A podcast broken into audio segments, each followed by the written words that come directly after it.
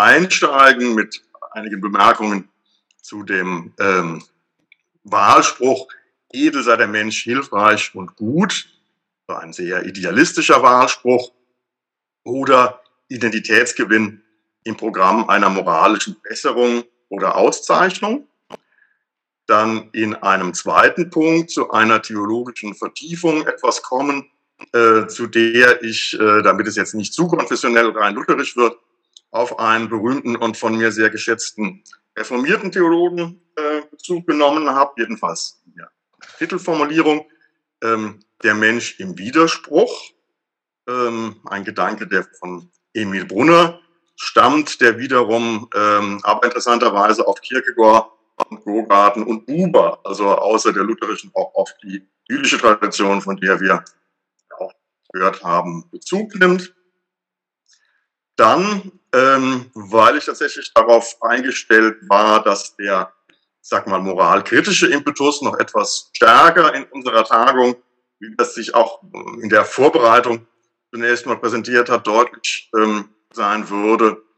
Ein bisschen auch eine, eine Provokation in die, in die andere Richtung. Also der Gutmensch als Gegner, die Fallstricke einer misanthropischen Gegenthese, man könnte auch kulturkritischen Gegenthese sprechen, wie sie ja doch äh, publizistisch uns häufiger begegnet. Dieser der Hinweis auf die möglichen Fallstricke untergliedert sich in zwei Punkte. Ich hoffe auf kundigere und äh, souveränere Lateiner, als ich es bin, die mich äh, in taktvoller Weise auf eventuelle Fehler hier hinweisen können. Also ich habe das mal formuliert, die Auflösung kommt dann noch. Etsi peccatum non fuiste peccatum ist sozusagen das eine Problem, der eine Einwand gegen eine solche Gegenthese. Und ähm, der zweite, auf den hat auch Daniel Strass schon hingewiesen in ähm, Zusammenhang sozusagen der, der möglichen nur diskurstaktischen Verwendung der Abwehr moralischer Ansprüche, die Verschiebung der moralischen Kampfflechte äh, möglich achten sollten. Schließlich viertens ähm, will ich das Ganze in einen etwas grundsätzlicheren theologischen Rahmen einbetten vom theologischen Ort der Moral habe ich das überschrieben.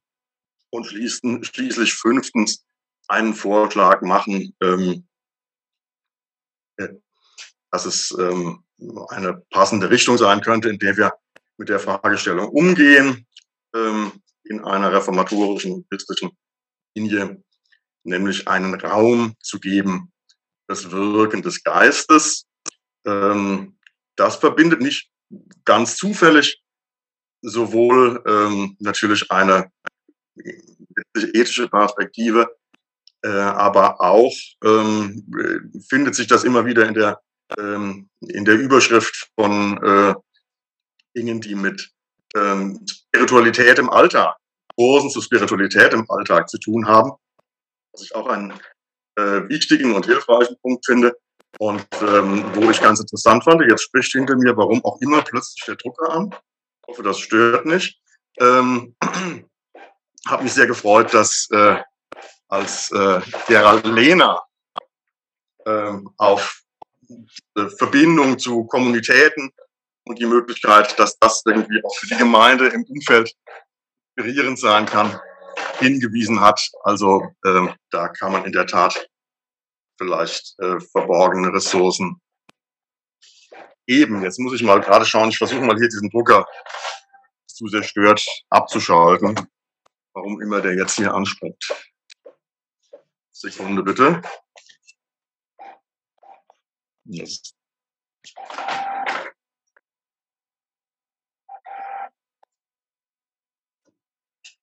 So, hoffe ich. Nicht mehr weiter stören. Gut. Ähm,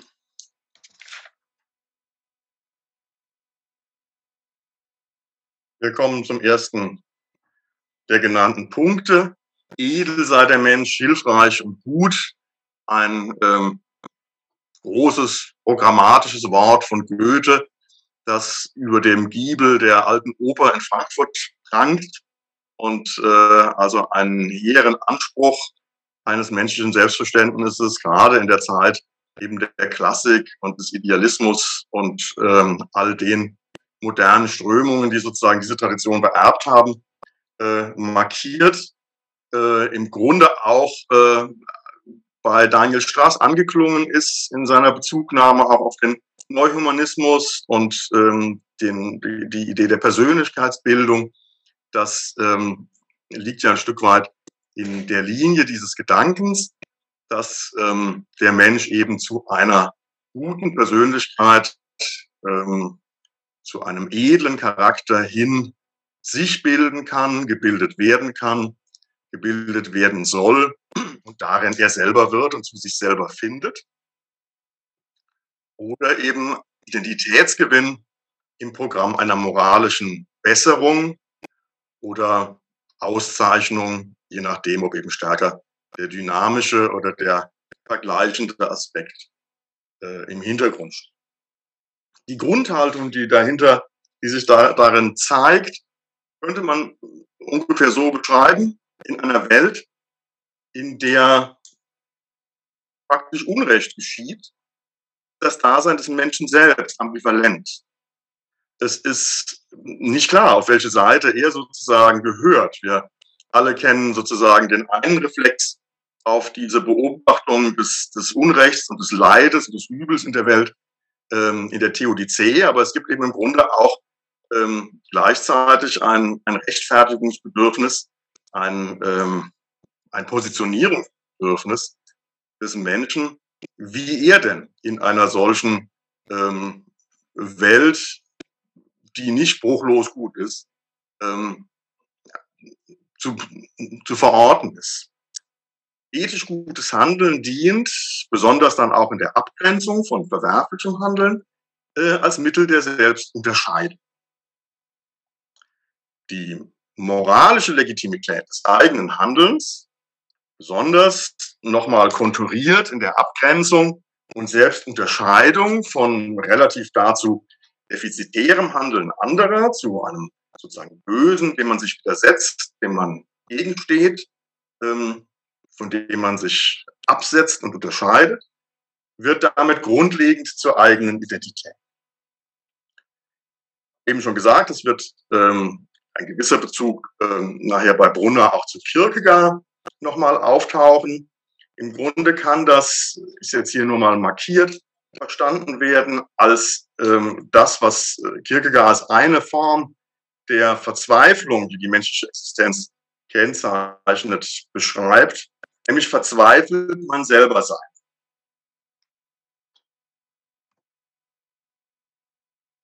Das hat eine gewisse Dynamik ähm, der Steigerung, die wir auch im öffentlichen Diskurs äh, erleben. Nämlich, upsala, das ist falsch, nämlich die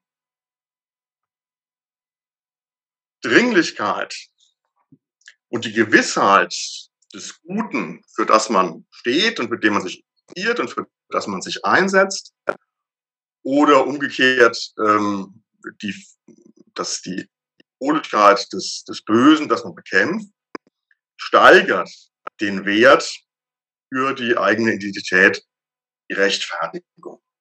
Wo es um die Rettung der Welt geht, ähm, da ist die Infragestellung des eigenen Werts am unzweifelhaftesten abgewehrt.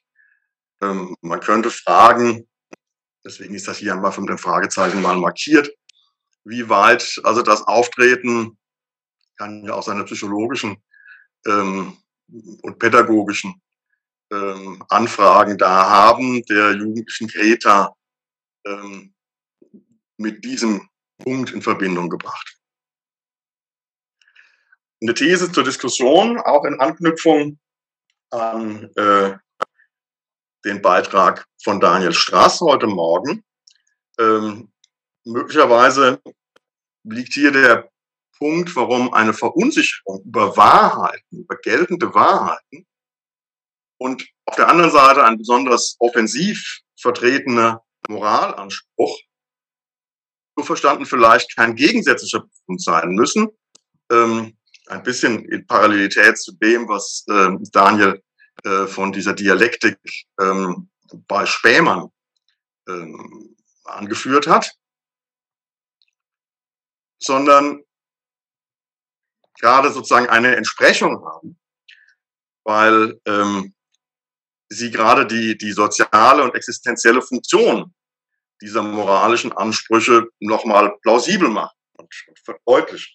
Je bedrohlicher das Bewusstsein der eigenen Fraglichkeit ist, je weniger feste Rahmung, festen Halt, je weniger metaphysische oder religiöse Glaubensgewissheiten ähm, meine Existenz halten, umso wichtiger wird die Selbstbegründung durch eine möglichst unwiderlegliche moralische Rechtfertigung der eigenen Person. Ein zusätzliches Element, das wir beobachten, ist ähm, ein ganz gängiges und selbstverständliches soziologisches Phänomen, das nämlich die Gemeinschaft Einsatz für ein eindeutiges und in dieser Gemeinschaft geteiltes Gutes der Kontrast zur Bedrohung durch ein eindeutiges Böses, äh, von dem sich diese Gemeinschaft unterscheidet und die Ergänzung zu dem sie sich versteht, die Vergewisserung der eigenen Rechtfertigung noch einmal ähm, verstärken kann. Äh, das sehen wir, ähm, wie gesagt, ähm, eben aktuellen Bewegungen, die sicherlich im Hintergrund der, der Themenfindung, die ja auch schon etwas zurückliegt und seit der einiges geschehen ist und sich verändert hat, also ähm, etwa in, in Bewegungen wie Fridays for Future, wo natürlich auch die, die, die Gemeinschaft derer, die hier ähm, oder der Occupy Wall Street Bewegung und was für an solchen Bewegungen manchmal auch mit relativ überschaubarer Lebensdauer so erfahren, ähm, wie also das, das gemeinschaftliche Eintreten äh, und das gemeinschaftliche sich identifizieren mit einem ähm, Wert, für den man kämpft und äh, mit der Abwehr einer Bedrohung, die alle als existenziell empfinden, nochmal zusätzlich eine stärkende und vergewissernde und ähm, ja, meine, meine Identität ähm, ermöglichende und ähm, festigende Wirkung haben. Ähm, wir erleben das natürlich umgekehrt, äh, oder das heißt umgekehrt, wir erleben das natürlich in gleicher Weise. Man sieht es ja meistens bei äh, von außen beobachteten Bewegungen ähm, stärker als ähm, bei den eigenen. Natürlich ganz genauso ähm, auch in, in, in unseren äh, christlichen Milieus, dass natürlich das äh, Zugehörigkeitselement, Element durch bestimmte, durch den Einsatz für bestimmte gemeinsam geschätzte Werte und den Vollzug positiv bewerteten Handelns ähm, gleichzeitig äh, die, das Gemeinschaftsgefühl, die Zugehörigkeit, die eigene Stabilität ähm, einen, einen positiven Schub bekommen. Hier sieht man, dass ich tatsächlich darauf gefasst war, wie es in der kurzen Frage nach äh, dem Beitrag von Roland Eines äh, auftauchte, dass die Pharisäer in seiner Darstellung ähm, weniger gut wegkommen, ähm, als sie es dann äh, gekommen sind. Ähm, auf der anderen Seite kann man natürlich ja kaum was Besseres über ein Symposium sagen. Ich fand das sehr, sehr äh, anregend, als das sozusagen schon im Vorfeld, schon in der Vorbereitung ähm, Überzeugungen, Auffassungen in Bewegung kommen. So ist das ja bei einem akademischen ähm, Symposium genau beabsichtigt. Deswegen bedauere ich sehr, dass ich bei der angekündigten äh, Diskussion heute Abend beim Wein äh, sinnvollerweise nicht virtuell dabei sein kann. Also das eben beschriebene ist uns natürlich auch vertraut ähm, aus dem klassischen Bild ähm, des Pharisäers, wie äh, es uns im Neuen Testament begegnet, ihn, wie, wie Roland Deines ja äh, unterstrichen hat, natürlich einer polemischen Situation polemischen, polemischen Absicht. Ich führe nur auf, hier Lukas 18, 11 und natürlich den ganzen Zusammenhang, in dem das steht. Der Pharisäer stand und betete bei sich selbst so, ich danke, ich danke dir, Gott, dass ich nicht bin wie die anderen Leute, Räuber, ungerechte Ehebrecher oder auch wie dieser Zöllner. Wir sehen eigentlich all die angesprochenen Elemente. Es geht in dem Kontext, das ist das Gebet des Pharisäers im Tempel, es geht um die eigene Rechtfertigung, es geht auch im Nachgang dann darum, dass er nicht gerechtfertigt nach Hause geht. Und ähm, er hat durchaus ein, ein Gottesbewusstsein und ähm, auch das Bewusstsein sozusagen für seine Identität und seinen Stand ähm, Gott Dank zu bringen. Ähm, und diese Identität und diese Selbstvergewisserung, diese Selbstrechtfertigung lebt ganz stark der Abgrenzung der anderen Leute von dann einigen aufgezählten symbolischen ähm, Unwerten, von denen er sich absetzt, denen, äh, von denen er sich unterscheidet. Und dann hilft sogar auch noch der ganz konkrete andere, von dem man sich unterscheiden kann, nämlich der Zöllner, der entselbt. So, wir kommen jetzt zu einer einen etwas tieferen Blick nochmal auf dieses Phänomen im einem theologischen Licht.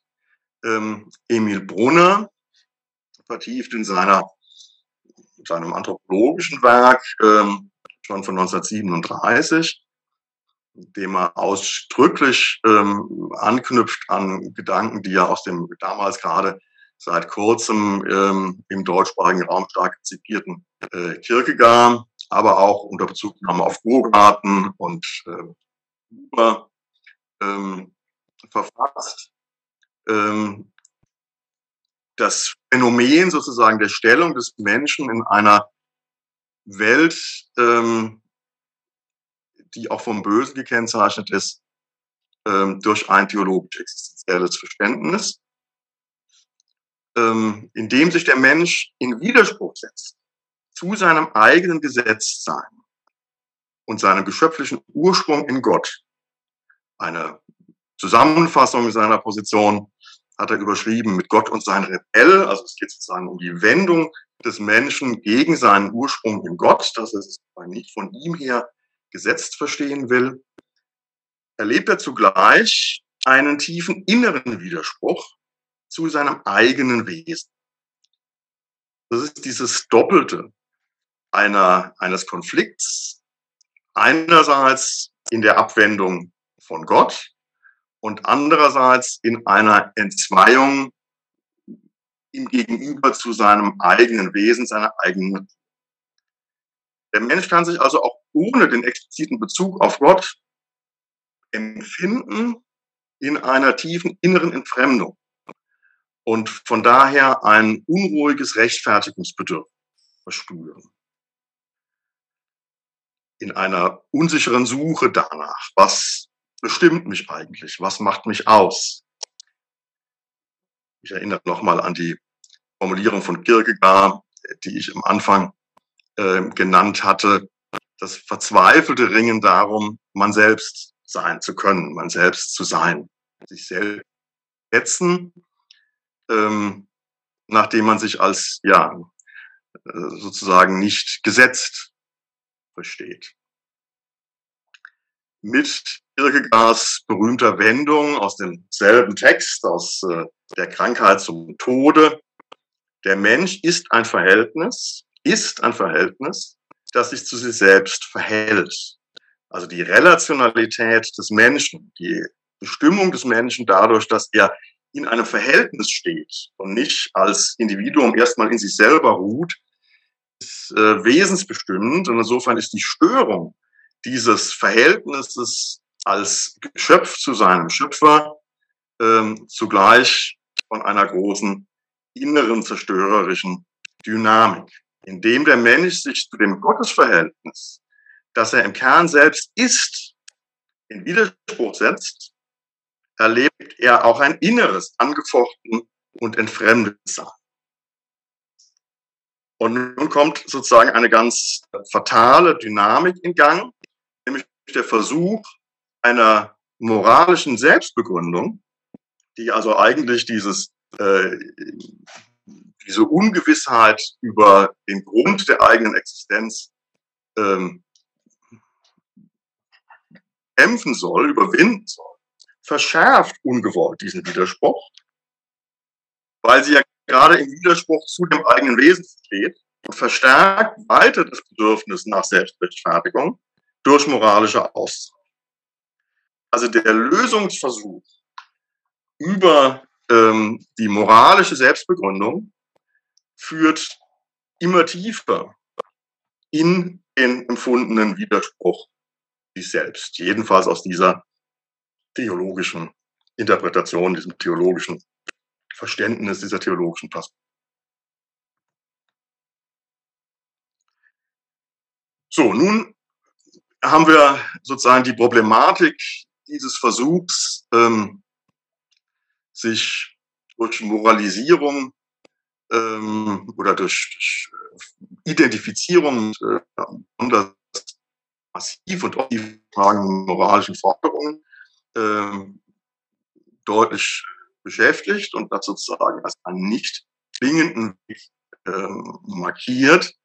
Und nun könnte natürlich naheliegen, in, das kennen wir ja auch aus der, aus der öffentlichen Debatte, ähm, daraus jetzt den Umkehrschluss zu ziehen und dieses äh, skizzierte Gutmenschentum, das in Wahrheit vor allem an sich selbst interessiert ist, in seinem moralischen Engagement, ähm, sozusagen als Gegenposition zu identifizieren und sich umgekehrt davon abzusetzen. Kennen diese Wendung ja ganz stark, äh, ist auch schon bei, bei Daniel Strass gefallen, bei Nietzsche in seiner Genealogie der Moral, in der es ja genau darum geht, dass der Unterlegene, der sich unsicher fühlende, einen Machtgewinn dadurch erfahren will, dass er moralische Ansprüche stellt und äh, sich selber äh, als denen entsprechend ähm,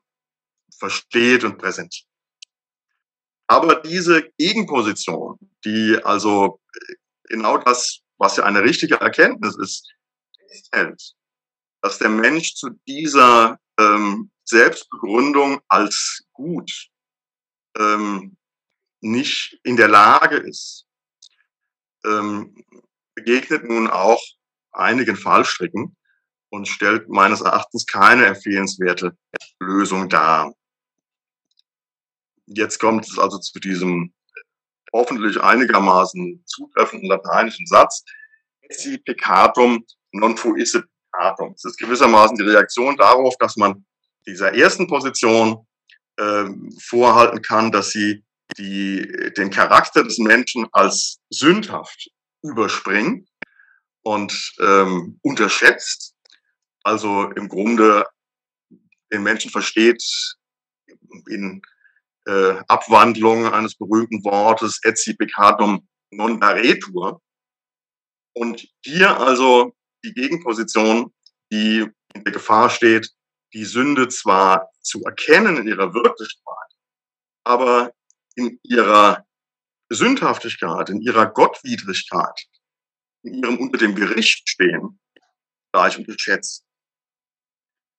Die grundlegende Entfremdung des Menschen von Gott und sich selbst nicht, das ist wohl richtig, durch Perfektibilitätsbemühungen zu lesen, zu lösen. Was sich rechtfertigungstheologisch gesprochen der Versuch einer moralischen Selbstbegründung unterschätzt und überspringt die Erlösungsbedürftigkeit des Menschen. Die Wirklichkeit der Sünde als Kennzeichen der, der gefallenen Schöpfung wird unterschätzt. Ich habe es eben genannt, etsi peccatum non daretur, als ob es keine Sünde gäbe, als ob die Sünde aus der Welt zu schaffen wäre, durch nur gehörige Anstrengungen, durch gehöriges pädagogisches Bemühen. Wir hatten äh, ja diesen Zusammenklang gehört, also durch die praktische Philosophie orientiere ich mich darauf nach Zielen, was das Gute ist. Und ähm, wenn ich dann auch noch gut informiert bin über die psychologischen Mechanismen, wie sich dieses erkannte Gute dann wirksam verankern lässt in dem Charakter, in der Persönlichkeit des Edukanten, dann ähm, lässt sich sozusagen dieses Malum, dieses, dieses Defizit, dieses Problem der Sünde ähm, fachgerecht lösen. Das ist, ähm, wie gesagt, besonders offensichtlich ein Erbe ähm, der sehr hochtönenden und das menschliche Individuum und der menschliche Geist und die menschliche Vernunft besonders hochschätzenden und äh, ja, gelegentlich sogar mit dem Göttlichen identifizierenden idealistischen Tradition. Aber im Grunde ist natürlich diese, die Wurzel dieses Verständnisses äh, viel tiefer und ähm, geht, wenn man es so verstehen will, auf den auch von mir für die Ethik andererseits sehr geschätzten. Ähm, Daniel hat ja in Aussicht Aristoteles ist sehr interessant. In der Tat, da müssen wir auch mal bei einem Wein uns nochmal vertieft unterhalten. Ähm, also letztlich in dem Bemühen auch schon äh, in der Wurzel bei Aristoteles, dass der Mensch das gute Leben und die, äh, das gelingende Leben, die, die Vollendung seines Menschseins durch die Einübung der Tugend und die moralische Bildung letztlich erwerben kann oder sich dem zumindest nähern kann, anders als wir eben gesehen haben, dass er im Grunde dazu versucht, sich darin zu gründen, von der beabsichtigten Gründung auf fatale Weise sogar noch weiter entfernt. Dazu auch ein Zitat, das jetzt natürlich nicht fehlen darf, von Luther. Er hat das vielfältig gesagt. Er hat ja auf den bösen, äh, auf den elenden Heiden Aristoteles ähm, sicherlich auch in vielen Punkten Unrecht, aber vor allem natürlich gemeint ist eine stark von Aristoteles her überformte Theologie, ähm, entsprechend geschimpft, wie er das in seiner etwas äh, polternden Art kann. Hat das ja auch aufgegriffen dann in seiner ähm, Deputatio der Homine von 1518 in, in Heidelberg, aber hier also zitiert aus einem Brief an Spalatin schon von 1516, der nicht wie Aristoteles meint, werden wir dadurch gerecht, dass wir gerecht handeln. Auch nicht durch Heuchelei, die also hier offenbar sehr dicht an diese, ähm, dieses Bemühen um eigene Gerechtigkeit herangerückt wird. Nochmal der Verweis auf die Pharisäer. Die Gefahr liegt sicherlich nah, aber sie ist natürlich auch ist relativ schnell bei der Hand als Unterstellung. Ähm, sondern umgekehrt durch gerecht werden und gerecht sein, tun wir gerechte Werke. Müsste bei Luther noch ergänzen, nur durch gerecht werden, gerecht sein können wir gerechte Werke tun, denn all unsere sonst vermeintlichen gerechten Werke ähm, sind gar nicht gerecht, sondern äh, folgen einer Motivation und äh, sind deswegen von wirklicher Gerechtigkeit unterschieden.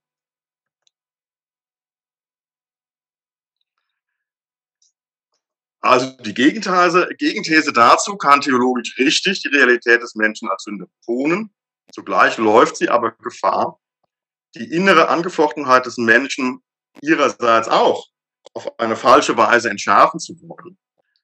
Dass sie sich nämlich mit der Unabänderlichkeit dieser anerkannten Wirklichkeit beruhigt. Die Qualifizierung des Menschen als Sünder in Entfremdung von Gott wird einerseits zwar gesehen und festgehalten, auch mit guten theologischen Gründen und gutem theologischen Recht, anerkannt, Lösung durch die Weltverbesserungsprogramme wird abgewiesen als eine unrealistische und überfordernde ähm, Bemühung um das Selbstgerechtwerden. Ähm, andererseits aber wird sie als anzuerkennende Realität für diese Welt auch hingenommen. Ähm, wir sind eben allzumal Sünder. Dem einen oder anderen fällt an dieser Stelle vielleicht das ein oder andere Kölner Karnevals ein.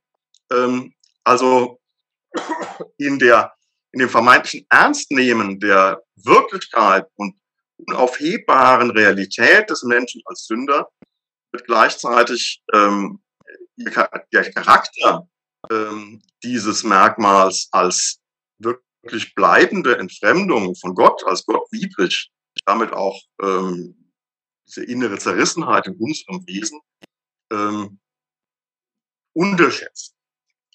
Ähm, hier als Illustration, gerade weil wir uns ja nun erschreckenderweise in so einer Situation äh, gerade befinden, erwähnen, äh, ich meine, es war ein Zusammenhang mit den ähm, den Kroatien, den, den Kriegen um, im, im Jugoslawienkriegen, den Kriegen im auseinanderbrechenden Jugoslawien, dass ähm, ganz viel, ich erinnere ich war damals in Jena, in kirchlichen Kreisen zitiert wurde, ein Wort, das ähm, aus der ökumenischen äh, äh Versammlung in Amsterdam wohl stammte, ähm, Krieg soll nach Gottes Willen nicht sein.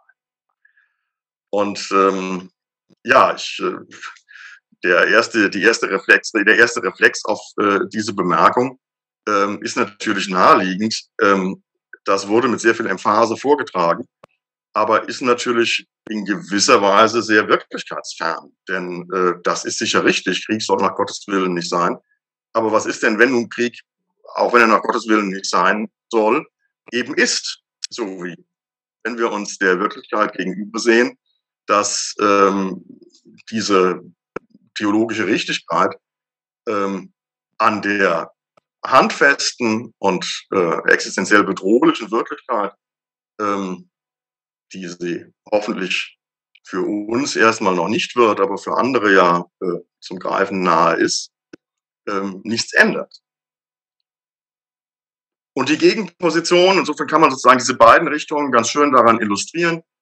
Die Gegenposition wäre nun zu sagen, ja, äh, das mag schon sein, dass Krieg nach Gottes Willen nicht sein soll und im Himmel wird er auch nicht sein.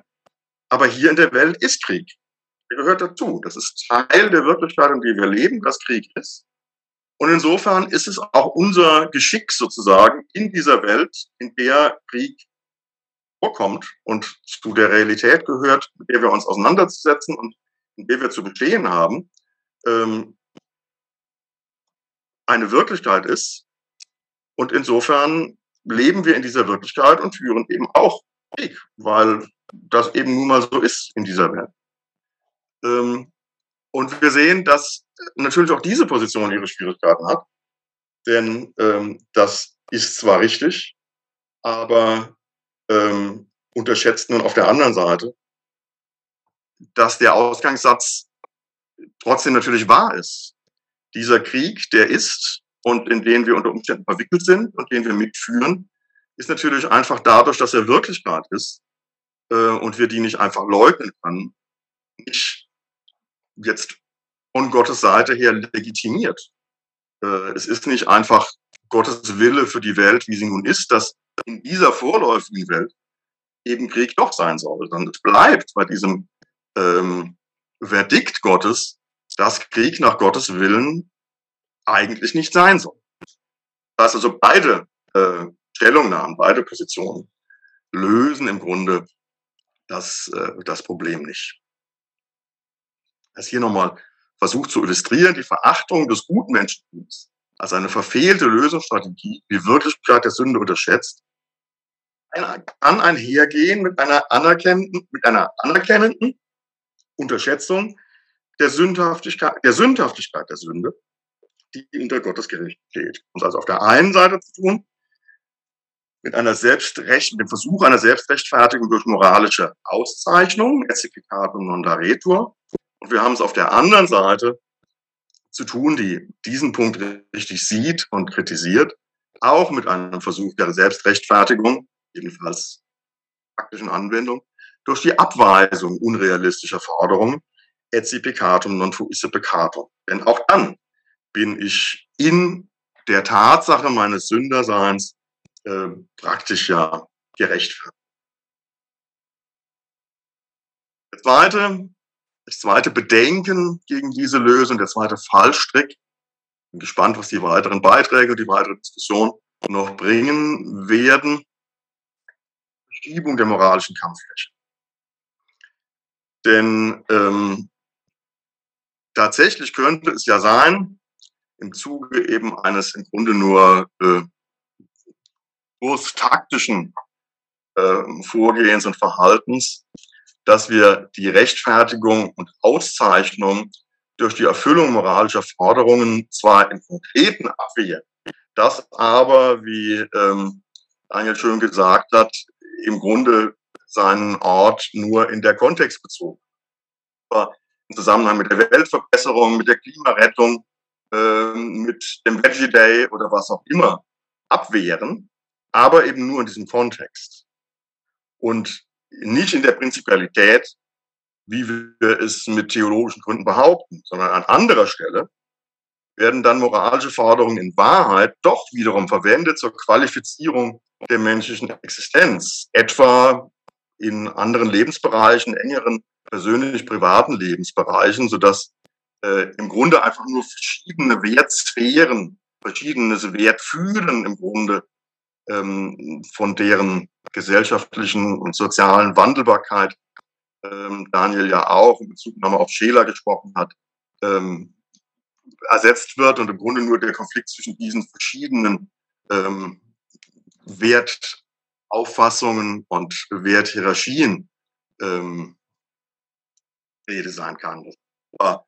Loyalität, Wahrhaftigkeit, Enthaltsamkeit, Tapferkeit, was die wahren Werte vertreten werden, in denen man um die eigene Perfektion und ähm, diesen, das eigene, die einige Heiligung, wenn man so sagen will, das eigene Wachstum tatsächlich ähm, ringt, auch durchaus authentisch und ernsthaft und wahrhaftig ringt und auf der anderen Seite eben ähm, die von anderen sozialen Gruppen, von anderen ähm, ja, kulturellen Gruppierungen äh, vertretenen Werte, Umweltbewusstsein, Verbundenheit, Toleranz, Empathie ähm, abwehrt und die sozusagen dagegen setzt. Ähm, habe manchmal den Eindruck, äh, wir befassen uns ja recht viel mit äh, im Zusammenhang der Mission, mit der Notwendigkeit von interkulturellem Verstehen.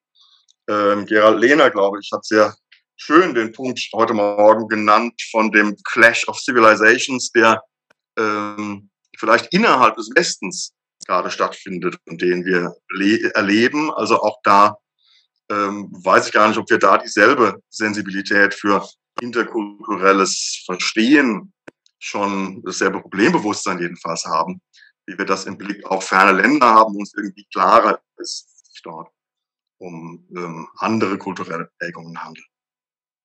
Also das symbolische Gute und Böse, das identifiziert wird, das ausgewählt wird aus dem breiten Feld der Werte, ermöglicht dann die Selbstrechtfertigung durch Identifikation mit den jeweils in dem eigenen sozialen Bezugsraum akzeptierten Werten.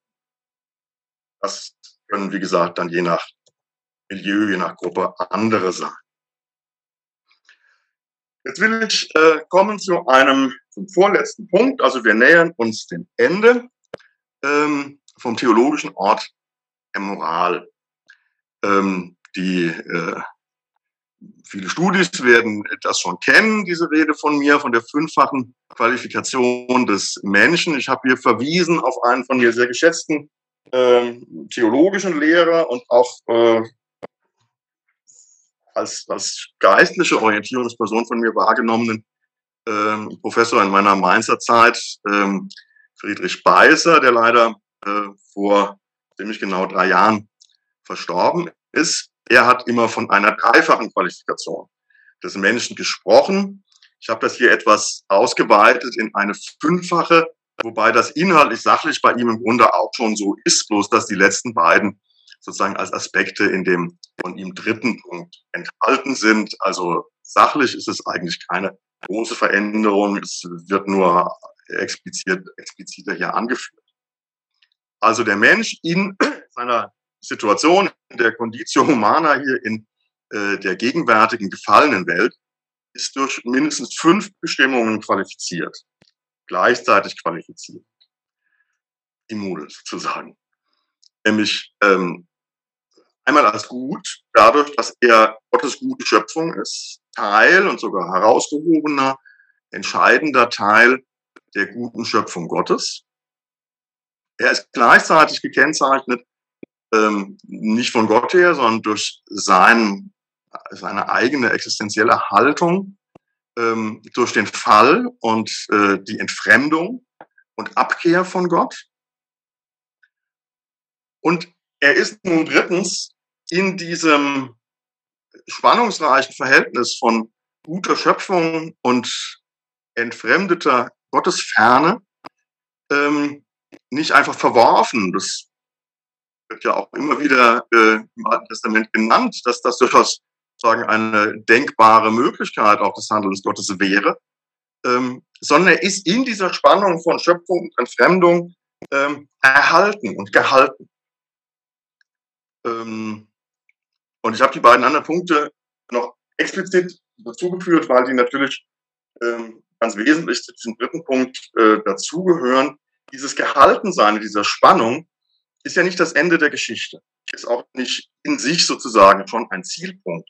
Das wäre ja fast so etwas wie eine Beschreibung, wenn man so will, von, von Hölle, wenn sozusagen der Mensch oder jedenfalls von Verdammnis, wenn der Mensch in dieser tragischen, ähm, in diesem tragischen Konflikt, in diesem tragischen Widerspruch ähm, gefangen und festgehalten und festgelegt wäre zwischen seinem eigentlichen Wesen als Geschöpf und seiner Abwendung davon in der Entfremdung von Gott, sondern diese, dieses Gehaltensein hat seine Richtung und hat seinen Sinn darin, dass Gott den Menschen und die Schöpfung erhält auf die Versöhnung des Menschen hin mit Gott und damit auch mit sich selbst in Christus. Und fünftens ähm, auf die auch von Gott her bewirkte und geschaffene eschatologische äh, Vollendung des versöhnten Menschen in Gottes Ewigkeit. Habe ich mit tagkräftiger studentischer Unterstützung, Johannes, nochmal herzlichen Dank hier für deine äh, äh, Hilfe hier, auch nochmal versucht, äh, im Rechner grafisch äh, zu veranschaulichen. Also Sie sehen hier äh, sozusagen Gott als den umgreifend Handelnden, der den Menschen qualifiziert als Geschöpf. Ähm, ganz ohne Gottes Hilfe sozusagen bewerkstelligt der Mensch den Fall. Hier zur, Enthalt, zur Erhaltung müsste eigentlich auch noch an ein ähm, Teil von, von Gott herkommen. Also Gott erhält den Menschen äh, trotz dieser, dieses Falls und in dieser Ambivalenz mit der hier gestrichelten Perspektive auf Versöhnung und schließlich Vollendung hin. Versöhnung in Jesus Christus. Und die spannende, der spannende Punkt ist nun, wo ist aus der jetzt von mir vorgeschlagenen Perspektive christlicher Ethik hier eigentlich der Ort des Ethischen und des Moralischen? Und er ist eben nicht in der Richten, wie äh, Roland Deines so schön schwäbisch gesagt hat, im wieder äh, in Ordnung bringen des Falls, denn das ist Aufgabe hier des Versöhnungshandelns und Vollendungshandelns Gottes, sondern der Ort des ethischen Handelns des Menschen, der ethischen Bewährung des Menschen, liegt in erster Linie in diesem Bereich der Mitwirkung an der Erhaltung und an der Förderung des Lebensdienlichen in dieser gespannten, ambivalenten Situation der gefallenen Wirklichkeit. Nun komme ich zum fünften und abschließenden Punkt, ähm, den ich überschrieben habe, dass es darum geht, einen Raum zu geben für das Wirken des Geistes. Ich habe das tatsächlich ähm, für eine biblische Formulierung gehalten, gebt dem Geist Raum ähm, und musste dann aber feststellen, dass es eigentlich nur eine Negation dort auftaucht, äh, gebt nicht Raum den Teufel, und dann. Aber hier also in der positiven Wendung Raum geben für das Wirken des Heiligen. Ethik, wie ich eben gesagt habe, und das von ihr reflektierte ethische Handeln, die Gestaltung von Ordnungen, habe noch in Klammern das, ähm, den Gestaltungscharakter dieser Ordnungen betonende, ähm, den betonenden Begriff von Bornhöfer, die Mandate, eingefügt. Also das äh, ethische Handeln und, und die Gestaltung der, der gegebenen Mandate ist bezogen auf das Handeln Gottes am Menschen, indem es ihm einen Raum geben kann und soll. Also es dient selber, es orientiert sich selber an dieser Aufgaben der Erhaltung und öffnet damit und äh, erhält damit einen Raum, in dem Gott sein Versöhnungs- und Vollendungshandeln ähm, vollzieht. Ethik ist also von daher nicht ohne Bezug zur Versöhnung und Vollendung. Es hat schon diesen, ein, es trägt in gewisser Weise einen, einen, einen Beitrag ähm, diesem äh, rechtfertigenden Handeln Gottes, aber sie kann und soll sie nicht selbst bewirken und auch nicht äh, ihren Beitrag im Sinne eines Synergismus leisten. Auch das hier nochmal grafisch veranschaulicht. Wir haben nochmal den Aufgriff dessen, was wir eben gesehen haben, sozusagen diese ambivalente Position des Menschen zwischen einerseits Selbstrechtfertigung durch moralische Perfektion und auf der anderen Seite Selbstrechtfertigung durch Entschärfung der Sünde als nun mal unabweisliche Gegebenheit und stattdessen den, die Perspektive des Menschen in dieser Gespanntheit, dieser eschatologischen Spannung. Wir hatten eben auch schon mal aus dem Publikum den Hinweis auf die Problematik des Wegfalls dieser eschatologischen Dimension in einem Großteil des theologischen Denkens der Gegenwart. Also in dieser eschatologischen Gespanntheit, auch Versöhnung und eschatologische äh, Vollendung. Und in diesem Raum, ähm, der auf diese Versöhnung und eschatologische Vollendung hin geöffnet und orientiert ist, begegnet uns gewissermaßen in Gegenrichtung das Angeld des Geistes, das in unser, in, in unser Leben hineinwirkt, aber nicht im Sinne einer Prinzipienethik oder eines, einer ethischen Anstrengung, die uns gelingt, die hat eher mit der Erhaltung dieses Raumes zu tun, sondern im Sinne eines Handelns Gottes. Also die Ethik auf Gottes Handeln zur Erhaltung der Welt, der Lebensmöglichkeiten des Menschen ausrichtet, öffnet sich der Mensch zugleich für Gottes Wirken, Gottes Wirken durch den Heiligen Geist. Durch ihn und in ihm geschehen und gelingen durchaus immer wieder unverfügbar und doch durch uns wirklich Taten der Liebe, wirklich gute und echte Taten, die nicht nochmal der Rechtfertigung bedürfen, durch das Wirken des Heiligen Geistes in und an uns hierzu immer wieder auch konkret wahrhaft Gutes. Zeichen und Vorboten des Reiches Gottes. Darin erfahren auch das relative Gute ethisch verantwortlichen Handelns und die ethisch begründeten und gestalteten Ordnungen eigentlich ihren letzten Sinn, den wir nur aus dieser christlichen Perspektive wirklich der Fülle erfassen können. Und auch eine selbst eine tiefe Rechtfertigung allein durch Gottes Wirken und Gott allein sei Dank.